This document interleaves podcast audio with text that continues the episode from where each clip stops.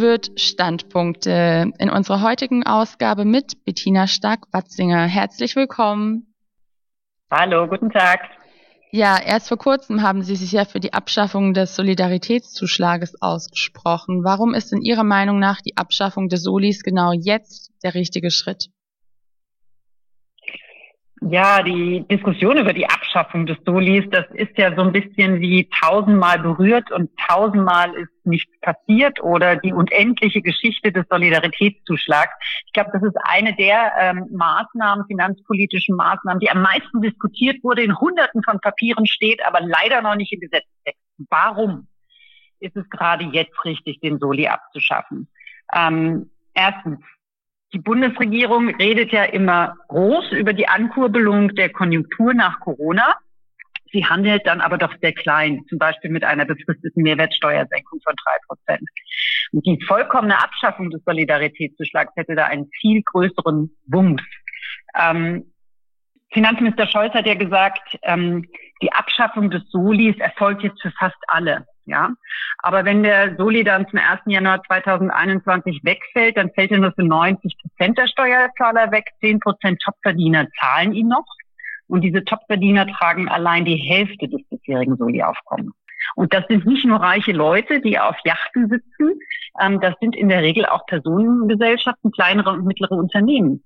Und ähm, gerade vor ein paar Tagen gab es ja eine Studie des äh, Instituts der deutschen Wirtschaft, dass die vollständige Abschaffung des Solidaritätszuschlags unheimlich positive Effekte auf unsere Konjunktur hätte. Also ähm, das Bruttoinlandsprodukt würde um 90 Milliarden steigen bis 2030 und 19.000 Arbeitsplätze würden geschaffen werden. Also das ist doch sehr nachhaltig ähm, und deswegen gerade jetzt notwendig. Aber ich würde gerne noch zwei andere Sachen sagen. Für mich ist der zweite Punkt auch, dass der Solidaritätszuschlag, und das haben wir auch in Anhörungen gehört, verfassungswidrig ist. Ähm, Olaf Scholz hat ja gesagt, Spitzenverdiener können sich das leisten, aber der Soli ist nicht dazu geschaffen worden, Umverteilung im Steuersystem zu schaffen, ähm, sondern er wurde für vorübergehende Finanzprobleme erhoben. Ja, und die sind ja nun ähm, in den letzten Jahren bis vor Corona nicht mehr da gewesen. Und ähm, deswegen ist auch klar, wenn die Tatbestände für den Soli nicht mehr da sind, dann muss der weg, sonst ist es verfassungswidrig. Dritter Punkt, Politik muss glaubwürdig bleiben. Vor der Krise, vor Corona glaubten zwei Drittel der Leute nicht mehr, dass die Bundesregierung in der Lage ist, die Herausforderung der Zukunft zu stemmen oder auch ähm, die Lage der Menschen in unserem Land zu kennen. Und ähm, das ist jetzt in der Krise hat sich das Blatt ein bisschen gewendet, aber ich glaube, die Politik muss auch zeigen, dass sie ähm, das, was sie verspricht, einhält. Deswegen muss Politik glaubwürdig bleiben. Und lass mich einen letzten Satz sagen. Solidarität in unserem Land ist nicht nur Solidarität mit den Schwachen in unserer Gesellschaft, das ist wichtig, aber es gibt auch eine Solidarität mit, Solidarität, ähm, mit denen, die durch ihre Steuern jeden Tag diese Solidarität leben und die Mittel erwirtschaften. Und deswegen ist es auch ein, ein Respekt vor, dem, vor der Leistung der Steuerzahler. Wir sagen weiterhin, der Soli muss weg für alle. Glauben Sie dennoch, dass es ähm, wirklich jetzt umgesetzt wird, weil wie gesagt, Sie haben es auch selber angesprochen, wirklich neu ist die Forderung ja nicht. Aber eigentlich ist es doch jetzt genau der richtige Zeitpunkt, es zu machen. Also stehen die Chancen gut, dass es umgesetzt wird, dass er abgeschafft wird? Ich möchte mal so anfangen. In den Haushaltsberatungen 2020 vor Corona, in der Haushaltswoche, in der wir den Haushalt diskutiert haben, wurde in den ganzen Reden, das hat mein Kollege Ruppert rausgefunden, 421 Mal hat die Große Koalition sich gelobt, dass sie mehr Geld ausgeben. Mhm. 82 Mal wurde über Investitionen gesprochen. Kein einziges Mal wurde über Entlastung gesprochen. Warum sage ich das? Ich habe in dieser Legislaturperiode wenig Hoffnung, dass das noch umzusetzen ist. Ähm, ich glaube, die Union hat sich nicht bei den Koalitionspartnern durchsetzen wollen. Und ähm, ja, wir wollen äh, gestaltende Kraft in der nächsten Legislaturperiode werden und deswegen sehe ich in der nächsten Legislaturperiode Chancen. Aber noch ein Punkt dazu. Es wird immer schwieriger, den Soli abzuschaffen, weil ähm, im Augenblick sehr viel Geld ausgegeben wird. Nicht nur Corona-bedingt sehr viel Geld ausgegeben wird. Also der Finanzminister macht derzeit, derzeit so viele Schulden wie kein Finanzminister vor ihm. Ja? ja. Er nimmt jeden Tag Schulden in Höhe der Allianz Arena in München auf. 286 Millionen Euro. In Hessen haben wir mit der Commerzbank Arena fast die Hälfte nur gebraucht, haben fast gleich die Sitzplätze. So, und das heißt also, ähm, die Luft für Entlastung wird immer, immer dünner. Und wenn ich mir die mittelfristige Finanzplanung anschaue, dann haben wir eine Abbruchkante 2024, dann sind alle Reserven aufgebraucht. Und deswegen müssen wir jetzt gegensteuern, sonst wird die Möglichkeit, den Soli abzuschaffen, deutlich geringer. Sie haben die nächste Legislaturperiode ja schon angesprochen. Davor findet ja die Bundestagswahl statt im kommenden Jahr, die wir, glaube ich, alle mit großer Spannung entgegensehen. Wie beurteilen Sie denn da die Chancen Ihrer Partei, der Liberalen? Ja, ich glaube, wir stehen vor vielen Umbruchphasen in unserem Land und ähm, das ist etwas, dass auch im nächsten, vor allen Dingen im Wahljahr, die Diskussion ähm, beherrschen wird. Digitalisierung. Wir haben auch eine Gesellschaft, die sich verändert, weil sie älter wird. Ähm, wir sehen die Veränderung um uns herum und deswegen ist, ist, ist die starke Stimme der Liberalen ganz wichtig zwei, drei Beispiele. Also vor, schon vor Corona ähm, glaubten 50 Prozent der Menschen in unserem Land, dass der real existierende Sozialismus ähm, gar nicht so schlecht wäre, nur die Umsetzung wäre schlecht. Und äh, ich glaube, wir wissen in Deutschland, was es heißt. Ähm, das muss uns also erschrecken, denn wir wissen, dass das Ausschalten des Marktes, also nur Staat, ähm, dazu führt, dass ähm, wenige Macht über viele Menschen in unserem Land haben. Und ähm, deswegen brauchen wir da ein Gegensteuern. Wir haben da ganz viele Alleinstellungsmerkmale. Wir sehen ja im Augenblick den Ruf nach mehr Investitionen, obwohl die Mittel gar nicht abfließen, weil alles zu bürokratisch ist und die Planungsverfahren zu lange dauern. Und obwohl wir wissen, dass private Investitionen, die Risiko nehmen, die Innovation schaffen und auch über 90 Prozent der Investitionen in unserem Land sind, ähm, das wird vernachlässigt. Wir sehen eine Schuldenpolitik der GroKo, die ungedeckte Schecks auf die Zukunft derer ausstellt, die heute noch nicht wählen können. Das habe ich eben schon gesagt. Mhm. Und wir sehen eine Industriepolitik der GroKo, die auf nationale Champions setzt, obwohl es doch äh, unsere Unternehmen zum Glück weit über 90 Prozent kleine und mittelständische Unternehmen sind, die in Deutschland Steuern zahlen und Arbeitsplätze schaffen. Wir sehen also, dass die Stimme der Großen Koalition für die soziale Marktwirtschaft deutlich leiser wird und da wird unsere lauter. Das ist ein Punkt.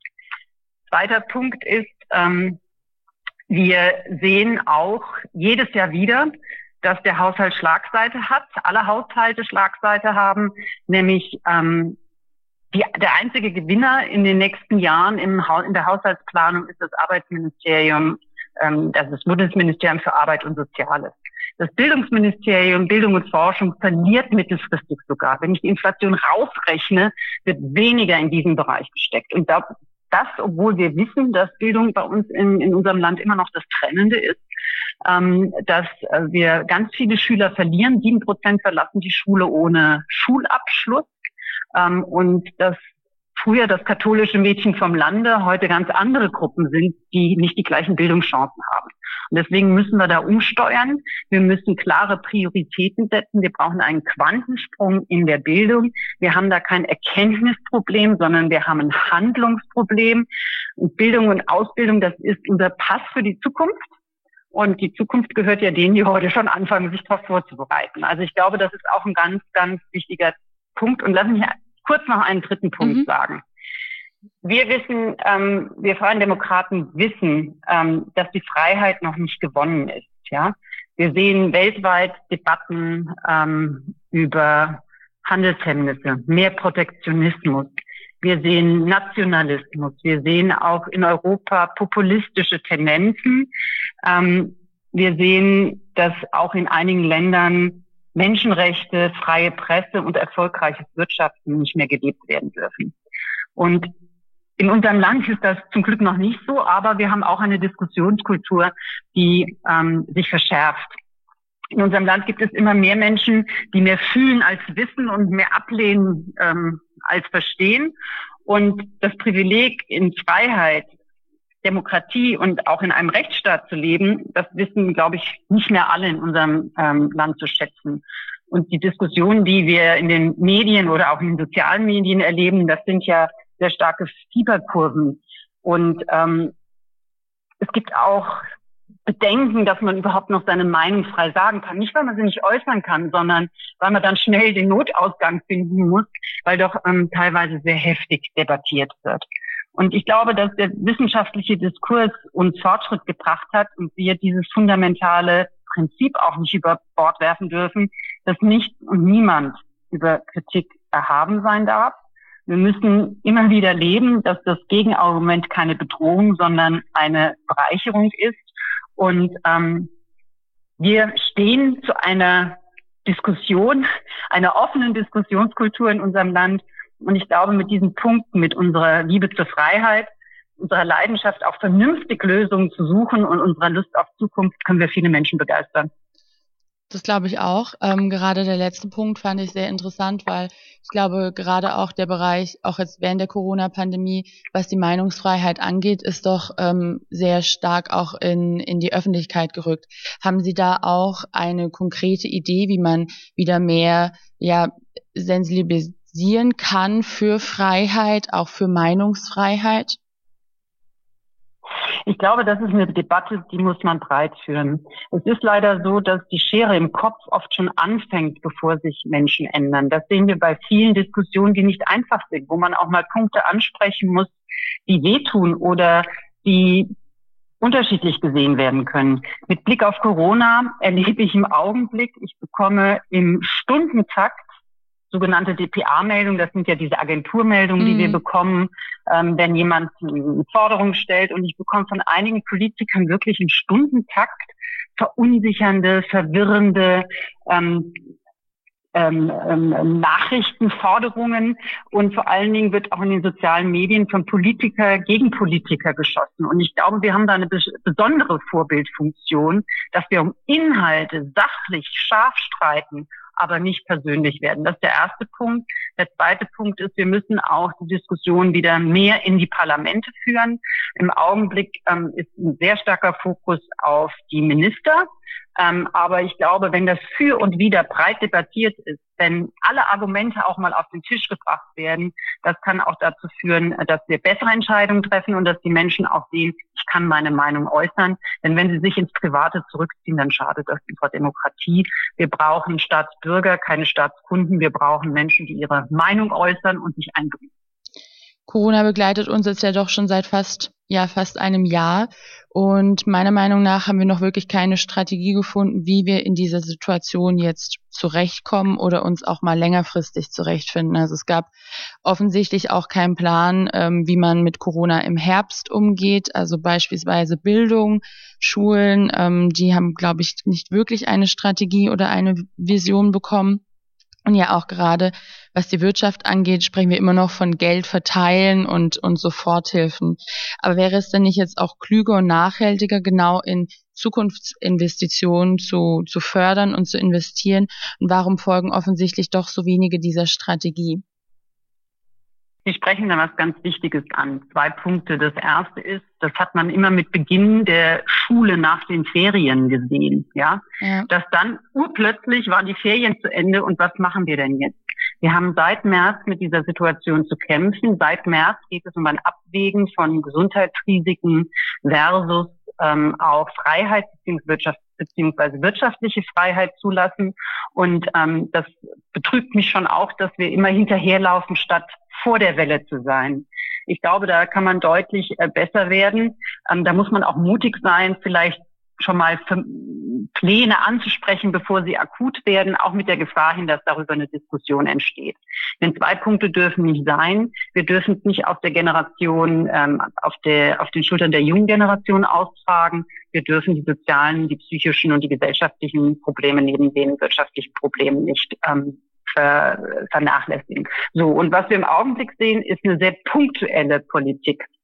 Ein Ökonom hat mal so schön gesagt, wenn man Förderprogramme macht, die sehr eng zugeschnitten sind, und da ist unsere Bundesregierung, und da sind wir ja insgesamt in diesem Land sehr gut, ähm, wenn man sehr enge, ähm, wenn man Förderprogramme macht, das ist wie, wenn ich ins Krankenhaus komme, habe hab einen Herzinfarkt, aber es gibt gerade ein Förderprogramm für Nierensteine. Ja? Also weg von dieser punktuellen Förderung hin dazu, dass wir breit die Luft schaffen bei unseren Unternehmen in der Wirtschaft, dass eben Arbeitsplätze geschaffen werden können. Und das kann man über verschiedene Bereiche machen, zum Beispiel über die über das Steuersystem. Ähm, es kam ja jetzt gerade wieder Studien raus, ähm, dass wir leider Weltmeister sind, äh, wenn es darum geht, die höchsten Steuern in unserem Land zu haben. Und da kann man durch die wirkliche Entlastung, gerade auch bei der Einkommensteuer im mittleren und unteren Bereich, viel erreichen. Warum? Weil zum Teil dann auch die Leute natürlich wieder mehr konsumieren können, langfristig nicht nur für ein paar Monate drei Prozent Mehrwertsteuer, sondern sie haben langfristig mehr Geld im Portemonnaie. Also die sogenannte Binnenkonjunktur können wir stärken. Und das andere natürlich auch, ähm, wir haben ja sehr viele Personengesellschaften in unserem Land dass die dann auch die notwendigen Mittel haben, um zu investieren. Denn einige der Probleme, die wir jetzt sehen, waren auch schon vor Corona ähm, da. Der Umbruch der Digitalisierung, Produktivitätswachstum hat gefehlt. Also da müssen wir breiter in die Masse, äh, in, in, müssen wir breiter entlasten. Und das Zweite ist auch, Sie haben es ja gesagt, mit Innovation und Fortschritt. Auch hier sind wir viel zu, ja, gar nicht mutig genug. Warum mhm. sage ich das? Ähm, weil wir zu viel Bürokratie haben. Also wir fordern unter anderem auch ein ähm, Belastungsmoratorium, also finanziell sowieso, aber eben auch mit neuen Belastungen. Und leider ist die Bundesregierung mit den Plänen zu dem neuen Unternehmensstrafrecht, mit der Frage zu Recht auf, äh, Recht auf mobiles Arbeiten und anderen Dingen im Augenblick dabei, in eine Krise hinein noch mehr bürokratische Lasten äh, den äh, Unternehmen aufzu, aufzubürden. Und der Normenkontrollrat hat ja gerade in diesem diesen Tagen auch sein jährliches Gutachten der Bundesregierung vorgelegt und spricht davon, dass viele Gesetze nicht praxistauglich sind. Und ich glaube, das muss uns doch zum Aufwachen bringen, dass wir ähm, wirklich anfangen. Und da gibt viele einzelne Punkte, die man angehen kann. Schnellere Unternehmensprüfungen, weniger äh, kürzere Aufbewahrungspflichten für, äh, für Belege, ähm, Sozialversicherung, der, der Termin für die Abgabe der Abführung der Sozialversicherung. Da gibt es viele Dinge, die man machen kann, viele kleine Stellrädchen. Da braucht man kein Systemumsturz, sondern da muss man in den Keller gehen, da muss man seine Hausaufgaben machen im Maschinenraum, ähm, damit eine Entlastung da ist. Das kostet den Staat kein Geld, könnte aber viel Luft zum Atmen geben. Und wenn wir dann noch noch mutiger sind, weil wir auch dieses Land nicht über Nacht reformieren werden, dann müssen wir auch sogenannte Freiheitszonen, andere nennen es Sonderwirtschaftszonen schaffen, indem wir mal Freiräume schaffen, wo junge Unternehmen oder neue Ideen von bestehenden Unternehmen getestet werden können, wo weniger Regulierung ist, wo weniger Abgabenlast ist, ähm, damit diese Ideen erstmal groß werden können, denn wir haben die klugen Leute, jetzt müssen wir die Ideen noch wachsen lassen. Ja. Und wenn wir das noch schaffen, in vielleicht die neuen Bundesländer zu bringen, da wo noch ein Strukturwandel bevorsteht, wir haben die Chancen, nutzen wir die Freiheitsräume, die wir benötigen also auf jeden Fall noch sehr, sehr viel zu tun. Ähm, Sie gehören ja dem 19. Ja. dem 19. Bundestag an. Ähm, da sind ja auch 221 Frauen, die dem angehören. Das entspricht einem Frauenanteil von knapp 31 Prozent, sind allerdings leider 6 Prozent weniger als dem 18. Bundestag noch angehört haben. Worin sehen Sie denn die Ursachen dieses Zustandes? Und vielleicht die nächste Frage oder damit auch verbunden die Frage, wie lässt sich dieser Umstand mhm. denn beheben? Ja, das ist ein Thema, das mich sehr stark umtreibt. Ähm, als ich die Schule verlassen habe, habe ich gedacht, oh, ja, ne, die Welt steht allen offen. Und ich persönlich habe auch äh, gar kein Problem gehabt in meinem Leben. Ich habe mich nie gehindert gefühlt und trotzdem, das, was wir sehen, das kann, das kann niemanden zufriedenstellen. Und so wie bei Unternehmen Diversität ein Geschäftsmodell ist, so profitiert auch die Politik, wenn sie nicht homogen ist, wenn nicht alle ähm, den schönen Namen, aber den Namen Thomas tragen, so wie das ja bei den Unternehmensführungen in DAX mhm. ist, ähm, der Name, der am meisten vorkommt. So, das kann uns nicht äh, befriedigen. Auf der anderen Seite, wenn ich einen Hebel hätte, würde ich ihn mir patentieren lassen. Ich möchte mal zwei Seiten einer Medaille äh, vielleicht dazu aufmachen. Meine Kollegin Katja Suding hat es äh, in ihrer Entscheidung, nicht mehr für den nächsten Bundestag äh, zu kandidieren, ähm, finde ich auf den Punkt gebracht. Sie hat gesagt, eine 80-Stunden-Woche ist nicht ein Leben lang erstrebenswert. Und ähm, ja, Politik zu machen, politisch aktiv zu sein, ist das Wunderbarste, was ich mir vorstellen kann. Dass Menschen mir ihre Stimme geben, im wahrsten Sinne des Wortes, um sie im Deutschen Bundestag äh, zu vertreten, ist toll. Aber in Deutschland wird Politik ja großenteils und für lange Zeit, bis man dann ein Mandat hat, ehrenamtlich gemacht. So. Und in Deutschland ist es so, dass Frauen ähm, Job, ähm, Familie, also Karriere und Familie haben und sollen dann noch ein drittes Standbein, ein drittes Leben haben in der Politik über Jahre, bis man ein Mandat hat. Ähm, das ist oft zu viel verlangt. Wir sehen, dass wir viele Frauen in dieser Raschauer des Lebens äh, verlieren. Das heißt, da müssen wir ran, dass Parteien sich dem öffnen, dass ähm, ja, ähm, die Arbeit in der Partei leichter wird, das Einbringen in der Partei leichter wird ähm, und ähm, diese Realität, diese Kombination besser möglich ist. Wir sind auch keine Unternehmen als Parteien, die Ausschreibungen machen können. Das heißt, Kandidaturen ähm, sind ja auch ein Prozess, der sich entwickelt. Ähm, und es hat auch etwas damit zu tun, was wir eben schon mal besprochen haben, über diese Ver Verrohung der Diskussionskultur meiner Ansicht nach. In der Politik ist schon noch mehr der Kampf um des Kampfes willen, ja. Mhm. Ähm, das gibt es vielleicht im Unternehmen auch, aber da sieht man es nicht immer so deutlich. Und im Plenum zu sprechen, ich meine, mir macht das Spaß, wenn ich Reaktionen bekomme, weil dann weiß ich, man reibt sich, ja, das ist gut, aber das kann schon auch sehr ähm, bösartig sein. Und ich glaube, das ist für Frauen doch ähm, abstoßend. Ähm, und vor allen Dingen brauchen sie auch ähm, eine Familie und Partner, die sie unterstützt. Ähm, und das ist, wenn zwei Karrieren machen wollen, schon auch schwierig. Das ist so die eine Seite der Medaille. Ja. Die andere Seite der Medaille, die finde ich aber auch sehr wichtig und die beschäftigt mich ziemlich intensiv. Ich möchte ein Beispiel ähm, vielleicht nennen. Ähm, in den 70er Jahren, also des letzten Jahrtausends, ähm, waren nur fünf Prozent der Musiker oder Musikerinnen in den Top-Orchestern ähm, in den USA, also da gibt es so eine Studie, Frauen. Ähm, heute sind es 35 Prozent der Frauen. Und wie ist das passiert? Das war keine Quote, die eingeführt wurde, sondern ähm, man hat Blind Auditions eingeführt. Also ein Vorhang hat diese Veränderung gebracht. Ähm, ein Beispiel ist das Boston Symphony Orchestra. Das war das erste Orchester, das eben diese blinden, das blinde Vorspiel, man hat den Vorspielenden nicht gesehen, so wie bei Voice of Germany, äh, hat man äh, da eingeführt. Und gegenüber den anderen Vorspieleinheiten ist die Wahrscheinlichkeit, dass eine Frau ge gewählt wurde, um 50 Prozent gestiegen.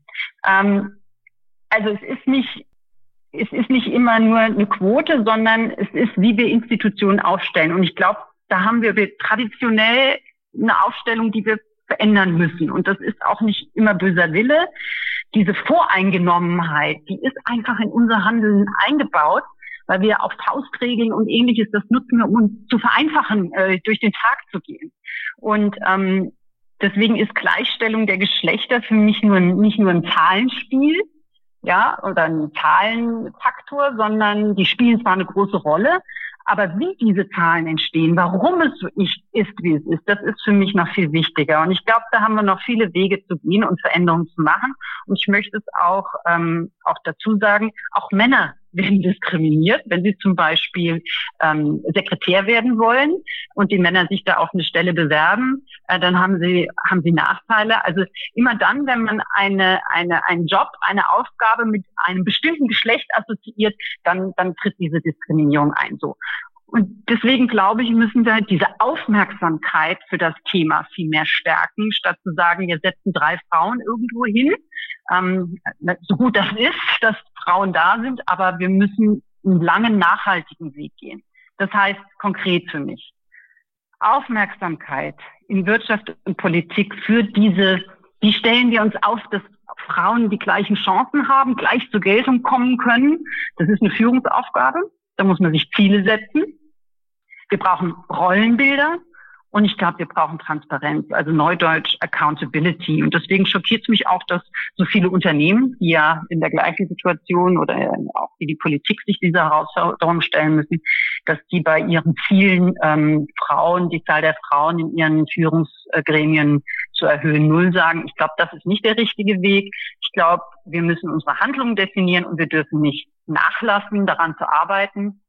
Wenn wir das von heute auf morgen ändern, nein, aber ich glaube, es ist der richtige Weg, der nachhaltige Weg, ähm, damit Frauen die richtige Repräsentanz auf allen Ebenen in unserer Gesellschaft, Politik und Wirtschaft haben. Man kann nur hoffen, dass es besser wird. Manchmal ist es ja auch hilfreich, wenn man einfach so ein Vorbild oder so eine Idee bekommt, einen Impuls von jemandem, der es gemacht hat und der darüber berichtet. Sie sind ja 2004 der Liberalen Partei beigetreten. Ich habe ähm, jetzt rausgefunden, Sie können mich gerne auch korrigieren, Sie sind jetzt nicht den klassischen Weg der, der Julis, also noch nicht ganz, ganz früh eigentlich der Partei beigetreten, sondern eigentlich erst ein bisschen Richtig. später, was ja auch sehr interessant ist, weil viele ja auch sagen, also eigentlich innerhalb von 13 Jahren haben sie dann den Sprung in den Bundestag geschafft, was für viele ja immer gesagt wird, naja, wenn man nicht bei den Jungparteien dabei war, dann bekommt man es, ähm, später schafft man es dann nicht mehr. Also gibt ja eigentlich auch durch ihre Vita Hoffnung und Mut, dass man auch sich mit ein paar Jahren mehr Erfahrung auch dann noch parteipolitisch engagieren kann. Gab es denn damals einen bestimmten Punkt, wo Sie gesagt haben, jetzt wird es Zeit, jetzt möchte ich mich ähm, mehr engagieren und mehr einbringen und vielleicht auch irgendwie ein Erlebnis der Anfangszeit, was Sie vielleicht bis heute noch prägt? Ja, drei Punkte. Ähm, in der Tat, ich war nie Juli, ich war nie in einer Vorfeldorganisation. Das hat Vor- und Nachteile, weil in diesen äh, Jugendorganisationen, da lernt man schon zu reden, Anträge zu schreiben und das ist so Grundhandwerkzeug, das kann unheimlich gut ähm, helfen. Man hat auch ein Netzwerk aber ich hatte dann auch keine Vorbelastung. Also ich bin da unbedarft mhm. rangegangen und ähm, konnte mich da frei, frei bewegen. Zwei Punkte haben mich eigentlich bewogen. Einer ist ein grundlegender. Ich habe ja vorhin schon mal das katholische Mädchen vom Lande äh, erwähnt. Also meine Großeltern kommen aus katholisch Willenroth, einem kleinen Dorf bei uns in Hessen. Und ähm, meine Mutter durfte nicht studieren. Und die ist jetzt, hat superglückliches Leben. Ähm, aber ich habe das immer so mitbekommen. Und dass jemand nicht das machen darf, was er eigentlich möchte, sein Leben so gestalten darf, wie er das möchte, ähm, das hat mich schon immer so ein bisschen ja, nachdenklich gemacht. Und als wir dann in Großbritannien waren, ähm, wir haben sechs Jahre in Großbritannien gelebt und ähm, da habe ich auch kinderbedingt nicht arbeiten können. Und dann war es so, dass ich irgendwie gemerkt habe, ich möchte mich gerne einbringen. Ja, kommunalpolitisch kann man das in Europa, aber so da, die Themen, ich bin ja Volkswirtin, die Themen, die mich so bewegen, da waren dann Begrenzung gegeben. Und da habe ich gemerkt, dass mir das eigentlich Spaß macht. Und als wir dann aus Großbritannien zurückgekommen sind, bin ich dann politisch aktiv geworden. Und eben waren die Freien Demokraten für mich mit diesem Menschenbild den Einzelnen stark zu machen und ähm, Freiheit ist kein Freibrief für alles, aber mit dieser Freiheit und Verantwortung und äh, jeden sein Leben so gestalten zu lassen, wie er oder sie möchte, waren die Freien Demokraten das, ähm, das Wichtigste für mich. Und das prägendste Ereignis der Jahre in der Politik bei den Freien Demokraten war für mich der Tag, an dem wir nicht mehr in den Deutschen Bundestag gewählt wurden, an dem ich als Kandidatin zurück in meinen Wahlkreis musste und viele Ehrenamtler, die in ihrer Freizeit für Politik kämpfen, ähm, ja, ähm, eben diese, diese Niederlage haben erleben müssen. Und für mich war das ein prägendes Ereignis, weil wir gemerkt haben, dass wir uns auch mal wieder damit beschäftigen müssen, warum wir Politik machen, wofür stehen wir. Wir wussten das schon irgendwie, aber wir haben es nicht mehr vermitteln können. Und wir haben in diesen vier Jahren, die wir nicht im Deutschen Bundestag waren, haben wir unser Leitbild nochmal entwickelt. Wir haben wieder das geweckt, was eigentlich ähm, immer sein müsste, was aber in den Mühlen des Tagesgeschäftes zu verlieren, zu ver verloren gehen droht, nämlich diese diese diese Spaß an der Politik, der Spaß an der Debatte ähm, und den haben wir wieder entdeckt und als ähm, mein Kollege hier in Hessen Stefan Ruppert und ich am Tisch saßen und gesagt haben, wenn wir schaffen, wieder unseren Beitrag dazu zu leisten. Wir schaffen das natürlich nicht alleine, aber mit den vielen Mitgliedern zusammen und unserer Parteiführung zusammen wieder eine liberale Stimme in den Deutschen Bundestag zu bringen, zu führen, dann haben wir einiges erreicht. Und deswegen waren das sehr prägende Momente. Einmal 2013, dann aber auch der Abend vor der Konstituierung des Deutschen Bundestags 2017 in Berlin, vor diesem Gebäude zu stehen, angestrahlt, die Herzkammer mhm. der Demokratie. Das hat mich schon sehr bewegt. Wir hoffen auf jeden Fall, dass auch nächstes Jahr eine liberale Stimme wieder in den Bundestag dann ja. einziehen wird. Wir nochmal um das Thema mit den, mit den Frauen, Politik vielleicht auch abzuschließen. Ähm, Eine Quote finden Sie aber trotzdem nicht richtig, oder? Das wird ja auch oftmals debattiert, ob man nicht einfach eine Quote einführt und dann ist es quasi gelöst, das Problem. Ist das der richtige Weg? Nein, das ist nicht der richtige Weg. Wir haben ja heute auch ganz brandaktuell heute erlebt, dass in Brandenburg das Paritätsgesetz gekippt wurde, weil bei den Wahlen geht es ja um freie, geheime und gleiche Wahlen. Da haben wir in unserem Land sehr lange dafür gekämpft, dass wir das haben. Nichtsdestotrotz ist es eine Aufgabe der Parteien, die könnten natürlich ihre Listen quotiert aufstellen, das würde nicht gegen das äh, Gesetz verstoßen, aber ich glaube, das ist zu kurz gesprungen, da macht man es sich zu einfach. Wir müssen uns fragen, warum Frauen nicht in der Politik aktiv sind und wir müssen diese Probleme angehen. So, was heißt das konkret? Zuerst mal aufhören, von Frauenförderung zu sprechen. Frauen können etwas. Wir haben die bestausgebildeten Frauen, die es jemals gab. Und deswegen ähm, weg von diesem, da gibt es kleine bemitleidenswerte Wesen. Nein, ähm, einfach auf Augenhöhe miteinander sprechen, keine Schnappatmung bekommen, wenn wir das Thema ansprechen, weil es geht ja immer wieder drum, die Aufmerksamkeit dafür zu erwecken, dass wir nicht immer so unter Tendenz, ach, alles gleich und alles harmonisch. Nein, ähm, Vielfältigkeit, äh, Diversität, viele Stimmen, Gegenargumente, das bereichert und das ist unsere Aufgabe, das zu fördern. Trotzdem ist es, glaube ich, um das jetzt auch unser Gespräch ähm, abzuschließen, kein rein deutsches Problem. Als man jetzt gemerkt hat, dass ähm, die Kandidatur von Kamala Harris sich abzeichnet als Vizepräsidentschaftskandidatin der Demokraten in den USA, fiel in der Berichterstattung ganz, ganz oft das Wort zum einen weiblich und das andere schwarz auf ihre Hautfarbe bezogen. Ja. Und warum ja. ist es so? Bei einem Mann würde man niemals schreiben, er ist männlich. Ja, also ich glaube, es gibt keinen Bericht über Trump auf der Welt, in der man diese Beschreibung hätte hinzufügen müssen. Und trotzdem ist es ein rein, ja, ein, ein Problem, mit dem Frauen doch zu kämpfen haben. Und das ist ja auch in Deutschland der Fall, obwohl wir jetzt so lange weibliche Führung hatten im, durch Angela Merkel, wird nach wie vor auch immer noch das beschrieben. Das ist schon sehr interessant. Ja, die Veränderung geschieht nur homöopathisch. Ich gebe Ihnen ganz, äh, ich gebe Ihnen absolut recht.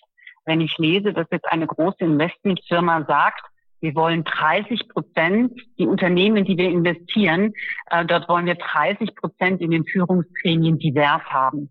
Wissen Sie, das ist natürlich ein hehres Ziel im Sinne von, ich weiß ja, dass es deren Ziel ist, Diversität zu fördern. Aber für mich hört sich das so an, 70 Prozent ist normal und 30 mhm. Prozent müssen wir dann irgendwie dazunehmen. Nein, das kann nicht der Ansatz sein. Es muss sich dieses Denken ändern. Aber das Denken in unseren Köpfen zu ändern, ist, glaube ich, mit das Schwierigste. Das hat äh, jeder so ein bisschen im Kopf. Mein Mann hat mal zu mir gesagt, als es um die Kinder ging, weißt du, wenn du jetzt auch noch glaubst, dass ich die Kinder gut betreue, als sie klein waren, ja, mhm. ähm, da macht es mir auch noch richtig Spaß. Also was will ich damit sagen? Ähm, wir haben alle Scheren im Kopf. Und ich finde es richtig gut, dass wir jetzt diese Debatte führen, auch wenn ich nicht jedes Argument richtig finde. Aber ich finde es richtig gut, dass das jetzt immer Teil der Debatte ist, dass auch die nächste Generation wirklich sagt, hey, Nachhaltigkeit und ähm, Diversität, also gerade dieses, dass das eine Selbstverständlichkeit ist, dass Männer, Frauen und andere Themen also wirklich gleichwertig sind, das finde ich richtig gut. Die Debatte sollten wir aufrechterhalten und dann machen wir vielleicht irgendwann mal einen Sprung, statt äh, eben homöopathisch uns weiterzuentwickeln. Das ist ein tolles Schlusswort. Ich danke Ihnen ganz sehr, äh, ganz arg, dass Sie sich jetzt heute hier Zeit genommen haben, so ja, Gerne. klar und offen auch zu berichten mit ganz vielen Beispielen. Es hat uns richtig Spaß gemacht hier und ich danke Ihnen sehr dafür. Dankeschön. Danke Ihnen für das Gespräch und bis hoffentlich bald. Wir danken Ihnen für das Zuhören. Wirt Standpunkte, eine Produktion der Repräsentanzen der Wirt-Gruppe.